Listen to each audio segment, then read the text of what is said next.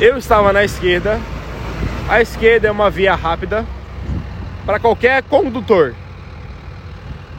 Quem estava na direita entrou na minha frente. Ele se assustou e já jogou para a direita. Esse foi o problema. Quando ele jogou para a direita, ele encostou no meu carro e o meu carro veio para acostamento. Esse foi o problema. Eles estão alegando que tu tá embriagado. Não, não estou embriagado. Foi encontrado é, garrafas de cerveja no teu carro. Sim, sim, foi. De quarta-feira. Hoje é que dia? Ele se apavo- apavorou, não soube ser um condutor